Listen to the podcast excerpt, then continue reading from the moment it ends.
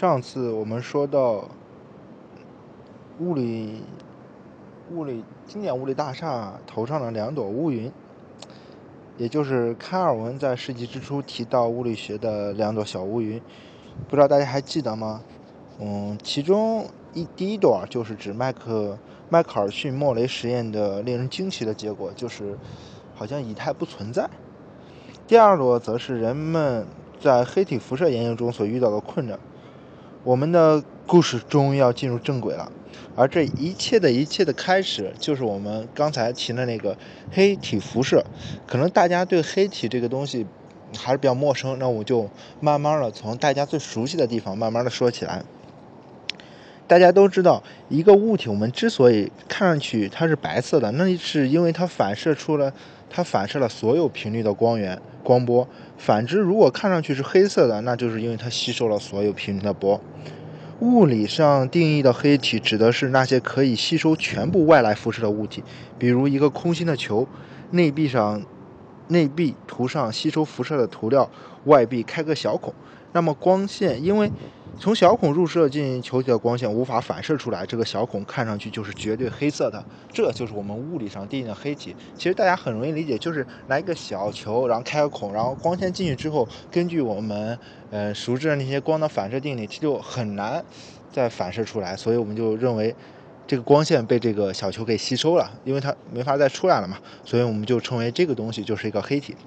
那么，十九世纪末，人们开始对黑体模型的热辐射问题发生了浓厚的兴趣。其实，很早的时候，人们就已经注意到，对于不同的物体，热和辐射似乎有一定的对应关系。比如说，金属，有过生活经验的人都知道，要是我们把一块铁放在火上加热，那么再到一定的温度的时候，它就会变得暗红起来。其实，这个时候，其实这个之前就已经有我们人眼看不到红外辐射出现了。如果我们把这个铁温度再加高一些，它就会变成橙黄色。到了极高的温度的时候，如果我们能想办法别让它气化掉，我们就可以看到铁块呈现出蓝白色。也就是说，物体的热辐射和温度有一定的关系。也就是说，物体的热辐射和温度有一定的函数关系，因为。我们数我们物理想描述一个东西，都是拿数学来描述的。数学描述一个东西比较好描述的就是函数嘛，用个函数来描述两个变化量之间的关系，这都很好理解嘛。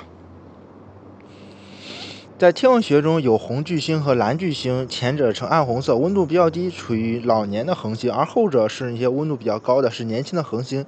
这些都是一些颜色，就是温度和颜色、辐射之间一些问题吧。那么问题来了，物体的辐射能量和温度究竟有什么样的函数关系呢？最初对于黑体辐射研究是基于经典热力学的基础上，这我就需要插一句，然后我们物理物理学经常面对一个问题之后，我们要解决这就是就比如我们刚才说的那个这个函数关系怎么能拿出来呢？我们嗯物理学有两种。找到这个函数关系的方法，第一种就是拿实验数据拟合出来一个函数图形；第二种也是我们物理学上最主要、最重要的，就是拿从从原理性理论出推推导出来这个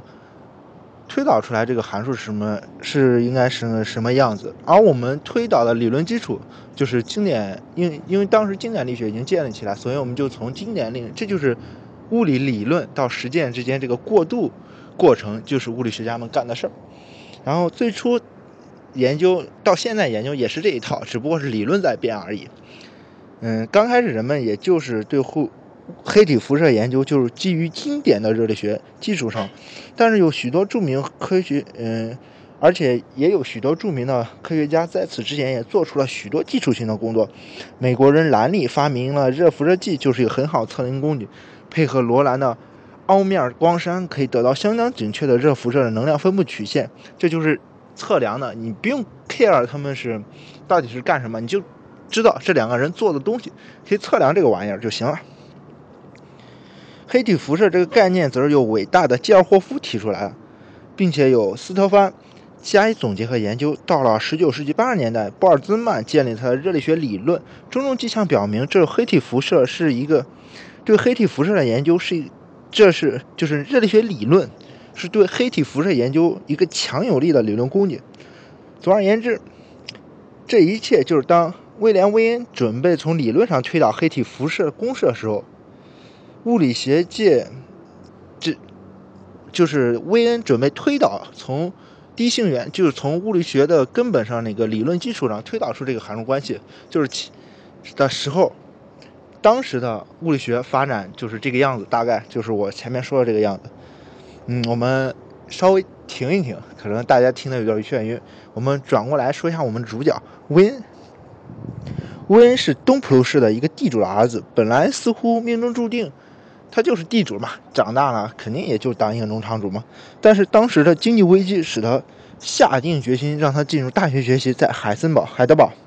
戈尔戈戈延根和柏林大学度过了他的学习生涯之后，威恩于1887年进入了德国帝国技术研究所，成为了赫姆霍兹实验室的主要研究成员。就在柏林这个实验室里，他准备了。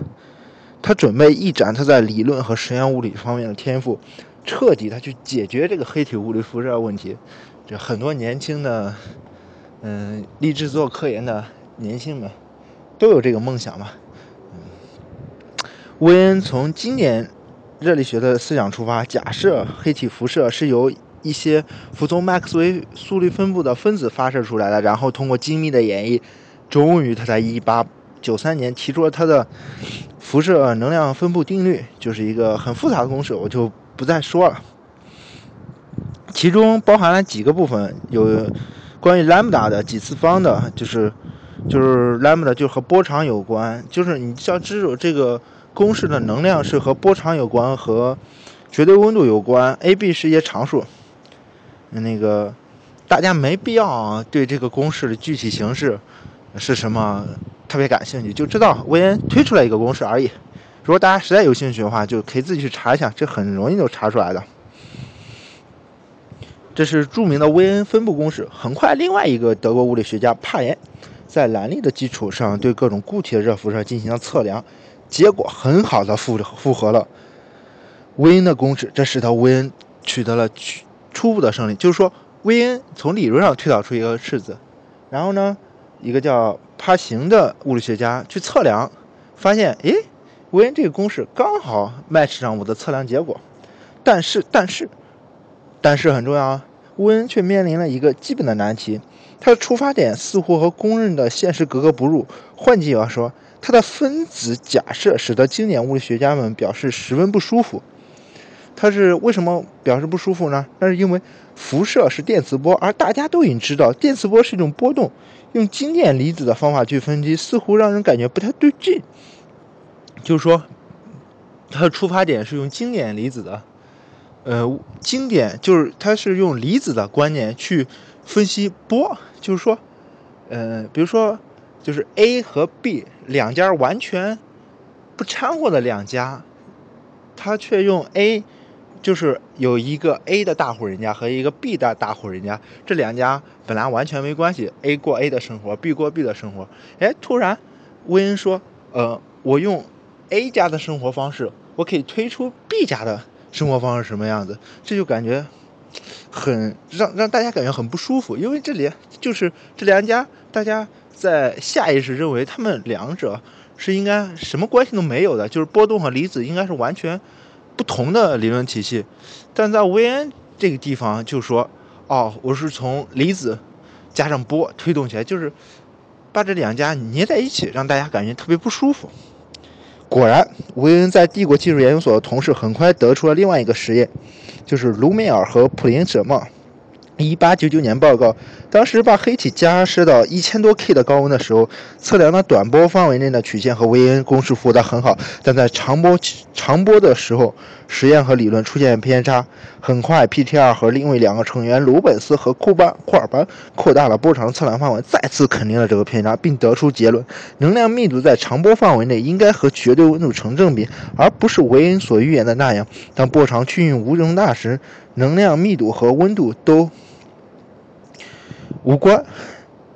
在19世纪最末几年，PTR 这个由西门子和赫姆霍兹所所创办的机构，似乎成了热力学领域内最引瞩目的地方。这里的这群理论和实验物理学家似乎正在揭开物理学内那个最大的秘密。其实这句话就是，其实说这么多，就是说威恩这个公式刚开始就让大家感觉不舒服，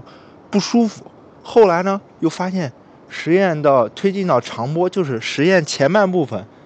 嗯，就是一个波长，就是光波是有一系列波长的。发现在短波范围内，哎，跟威恩公式符合很好；但在长波范围内，就和威恩公式完全不一样了。那这就说明威恩的理论肯定是有问题的。那么，这个一旦出现问题，肯定会有人关注呢。那么其中有就有一个英国物理学家瑞利。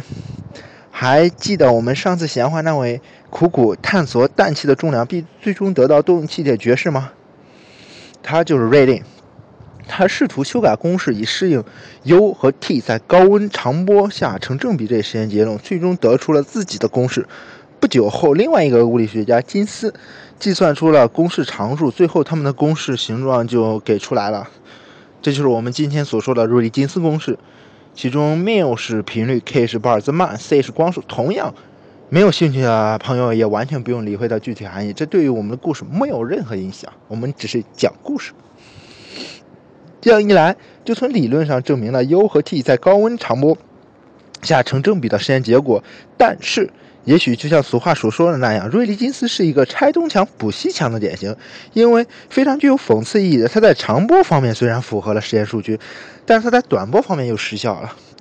当波长 lambda 趋于零时，也就是频率 v 趋近于无穷大时，大家可以从上面公式就得出，我们能量辐射将不可避免地趋向无穷大，这就是所谓的紫外灾难。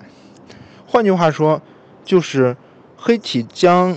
在波长短到一定程度的时候释放出几乎无穷的力量。我们物理中是最惧怕这种无穷的出现，因为不可能有无限大的能量的。这个戏剧性事件无疑有点荒谬，因为谁也没有见过任何物体在任何温度下这样能释放出能是这么呃在任何温度下这样释放能量。如果要真的话，那么原子弹就太简单了。这个推论后来加上一个耸人听闻的名字，就是科幻小说里经常给他一个称呼叫“紫外灾难”。显然，瑞利金斯也无法给他给出一个正确的黑体辐射。嗯。到这里，我们就遇到了一个相当微妙而尴尬的处境。我们手里现在有两套公式，但不幸的是，它们分别对短波和长波的范围内才能起作用。这的确让人感到非常郁闷。就像你有两套衣服，其中一套上装穿起来很合体，但是裤子太长了；另一套裤子倒合适了，但是上装又小的无法穿。最要命的是，这两套衣服根本没办法合在一起穿，就是两个公式 style 完全不一样。总之，在黑体辐射上，我们从经典例子的角度出出发进行推导，就得到适用于短波的威恩公式；如果从类似的波动的角度去推导，就得到了适用于长波的瑞利金斯公式。这时候大家稍微停一下，就是我们的出发点不一样，我们会得到满足。我们如果就是我们的从我们的理论出发点不一样，我们会得到不同的公式。这很有意思啊，大家记清楚。无论长波还是短波，那就是个问题。这个难题就这样一直困扰着物理学家。有一朵黑云，幽默的意味。当卡尔文在台上描述第二朵乌云的时候，人们并不知道这个问题后来将得到一个怎样解答。就是大家不知道怎么把这两个东西，就是他们两个出发点不一样，但是就是两个公式的出发点不一样，但是他们分别解决了这个问题的前半部分、后半部分，而。他们两个出发点却没法捏在一起，所以导致这个问题看起来很尴尬。然而，毕竟新世纪的钟声已经敲响，物理学的伟大革命就要到来。就在这个时候，我们的第一个主角，第一个主角终于要上台了。他就是一个留着小胡子、略微有些谢顶的德国人。不知道为啥学物理的人谢顶的特别多。就是马克思·普朗克登上了舞台，物理学全新的一幕就会拉开。这两个公式